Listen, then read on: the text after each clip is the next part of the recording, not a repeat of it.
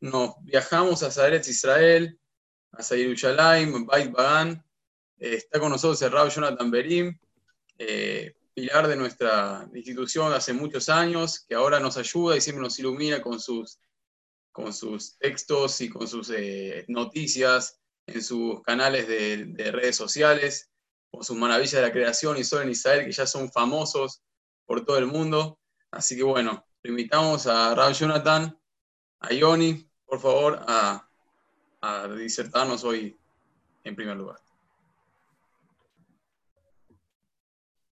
Bueno, ¿me escuchan? Perfecto. ¿Se escucha bien? Perfecto, buenísimo. Bueno, buenas noches a todos. Un honor por eh, esta presentación que recién acabamos de escuchar. Y un gusto estar con ustedes esta noche para reflexionar un poquito sobre el y, como decía el, flyer, inspirarnos un poco ante la venida de las altas fiestas, los Yamim Noraim. Justamente me preguntaron esta semana sobre cómo lograr que me escuchen nuestros pedidos. Siempre vamos a Rosh con una carga importante de nuevos de deseos, de pedidos, de cosas por concretar. Y la pregunta es si hay alguna técnica, algún secreto, algún truco para lograr que Dios nos escuche y que responda a nuestros pedidos. Para entender el tema, vamos a, les voy a contar una, anécdota, una parábola, con, con un muchacho que se llama Pablo. Pablo trabaja en una multinacional muy grande, con muchos empleados, él es uno más de toda esa gran estructura, pero esa estructura empezó a tambalear.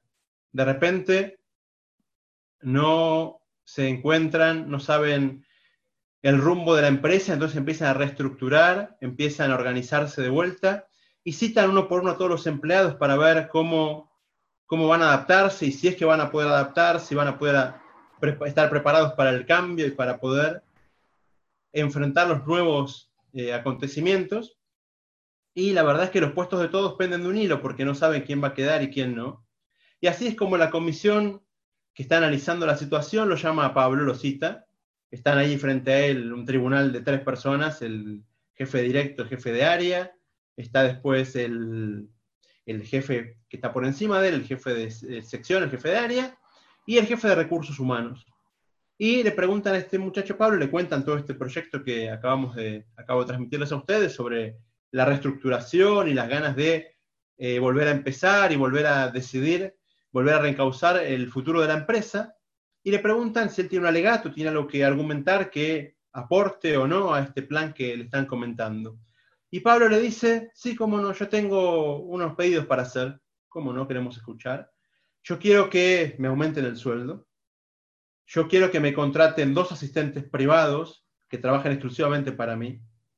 Y aparte quiero que dupliquen el presupuesto de mi sección para poder contar con más dinero. Este hombre fue a lo que era una audiencia para salvar el pellejo, para salvar el trabajo, y terminó más afuera que adentro. No solamente que no viene, no empieza a adaptarse a los nuevos cambios y a la difícil situación que está viendo la empresa, sino que encima viene con exigencias, tres pedidos, exigencias nuevas sobre su futuro, que mejora de calidad, mejora la situación, mejora la calidad, mejora el trabajo. Este hombre estaba con una pierna afuera, ahora está con una pierna y media afuera. Y así nos quedamos con la historia de Pablo. Volvamos a lo nuestro que es justamente los pedidos de Rosh Hashanah. No muchos saben, pero ya en el Talmud y el Zohar, ambos especifican que en Rosh Hashanah está, es un día tan sublime que está prohibido hacer pedidos personales. No se hacen pedidos personales en Rosh Hashanah, no es el día para hacer las cosas. Y fíjense cómo empezamos, empezamos queriendo saber cómo hacerlo y ahora parece que nos encontramos con la primera de las trabas, que es que no debería hacerse directamente. Rosh Hashanah no se hacen pedidos personales, así es el Talmud y el Zohar. Pero la realidad nuestra nos cuenta algo distinto, que no es así, no suele ser así. Entonces queremos saber cómo sí hacerlo, de qué sí se trata este, este día tan especial. Y la verdad es que la historia cambió en el siglo XIX. El siglo XIX vio surgir un movimiento que él refundó ciertas bases del judaísmo llamado el movimiento del Musar, que su gran eh, padre del movimiento se llamó Rabbi Israel Lipkin, Rabbi Israel Salanter, porque era la ciudad de Salant, y él él desarrolló toda una técnica sobre cómo mejorar como seres humanos, mejorar las midot, mejorar las cualidades humanas, y entre todo su análisis y, su forma, y sus decisiones, una de las decisiones que promulgó fue que en Rosh Hashanah sí hay que hacer pedidos personales. Rosh Hashanah sí es un día para que pidamos a Shem, para que pidamos a Dios y para que nos responda. Así que bueno, lo que el Talmud y el Zohar nos lo prohibieron ya hace 150 años, se, permitió y se volvió a hacer algo práctico y concreto de todos los días. Ahora, ¿cómo se hace eso? ¿Cómo se logra ese pedido para que sea efectivo? Lo que la mayoría de las personas hacen o hacemos, eh, o deberíamos, algunos hacían hasta, esta charla que van a escuchar hoy, es la receta de la lista del supermercado. Una persona va al supermercado y no se quiere olvidar de nada. ¿Y qué hace? Lleva una listita. Lleva la listita, sí, dos docenas de huevos, dos litros de aceite, tres kilos de tomate, dos mantecas, y así hace toda la lista y va al supermercado con la listita, va góndola a góndola, revisando que no le falte nada, junta en el changuito, va a la caja, paga y se va. Nosotros en Royaná muchas veces vamos con la listita del supermercado. En vez de con el cajero o con el supermercado en sí, vamos con Dios. ¿Sabes qué? Quiero salud para el tío que está enfermo, quiero una vida larga para la abuela que llega hasta los 120 años, quiero cambiar de trabajo, quiero que el negocio venda más. Vamos con la listita del supermercado a Dios. Y esa no es la forma correcta de hacer los pedidos que tenemos que hacer en Rosh si queremos cumplir nuestro objetivo de que sean respondidos, que tener una buena respuesta, tener un buen feedback de parte de Dios. Entonces la pregunta es, ¿cómo sí hacerlo? Ya vimos que pasamos el escollo del no, ahora viene el, tema del cómo. Y para entender el cómo, tenemos que entender brevemente la esencia de las tres altas fiestas que vienen ahora viene una sucesión de, días eh, temibles, días importantes, las altas fiestas, que son, si queremos elegir tres puntos, son Rosh Hashanah, Yom Kippur y Sukkot. en paralelo a eso tenemos el tiempo, el tiempo que sabemos que es una línea que uno recorre año a año, y el tiempo tiene tres estadios. Tiene el pasado, el presente y el futuro. Estas tres fiestas se condicen con estos tres momentos de la etapa de nuestra existencia. ¿Cómo es, que, cómo es la relación? Es muy sencillo. La fiesta, la última, Sukkot, es el presente. Una vez que ya pasó Rosh y Yom Kippur, ya logramos la conexión plena con el presente, el famoso mindfulness que está tan de moda hoy en día, es Sukkot. La plenitud, la conexión con lo que sentimos, con lo que hacemos, con lo que pasa a nuestro alrededor, una de las únicas mitzvot que se cumplen con el cuerpo entero, no se mete dentro del azúcar. Por eso Sukkot es el presente. Sukkot es la realidad concreta de hoy en día, de nuestro vivir. Pero para llegar a eso hace falta pasar por Rosh Hashanah y Yom Kippur. ¿Qué, ¿Qué quiere decir? Vamos a empezar por Yom Kippur. Yom Kippur, de las tres líneas temporales que hablamos, tres espacios en el tiempo, es el pasado. Es todo un día que viene a arreglar lo malo que hicimos en el año que está terminando, el año que terminó. Pedimos perdón a Dios, expiación, que nuestros hechos eh, erróneos se conviertan en méritos, y así es como Yom Kippur viene a reparar el pasado.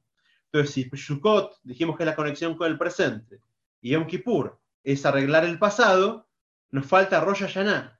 ¿Qué es entonces Rosh Hashanah? Rosh Hashanah es una fiesta mirando al futuro se fijan en Rosh Hashanah, la tefilá Rosh es larga, y libros enteros de rezo de Rosh Hashanah, y en ningún momento se menciona lo que uno hizo, lo que no hizo, lo que dejó de hacer el año pasado. Rosh Hashanah es una fiesta que mira para adelante, porque lo primero que tenemos que arreglar en este proceso de superación como seres humanos que empezamos con las fiestas ahora es el futuro. Es qué voy a hacer mañana, cuáles son mis proyectos para este año que empieza, cómo voy a planificar, qué estrategias voy a tener para poder desarrollar un año exitoso, pero eso empieza de la hoja y el papel, de la planificación, no de la lista de compras que dijimos antes, sino la planificación a futuro. ¿Qué proyectos voy a encarar? ¿Cómo los voy a encarar? ¿Cómo voy a avanzar en esta idea que tengo? Todo eso es Rosh Hashanah, es mirar para adelante. Y en esa mirada para adelante tenemos que cambiar un chip con respecto a la lista de compras que hablamos antes. Si vemos como lista de compras, tenemos a Dios como proveedor y nosotros como proveídos somos los que son provistos por Él. Pero no es así la forma correcta de ver las cosas para hacer un año exitoso. para ser un año exitoso lo que hace falta es que Dios no sea nuestro proveedor, sino nuestro socio.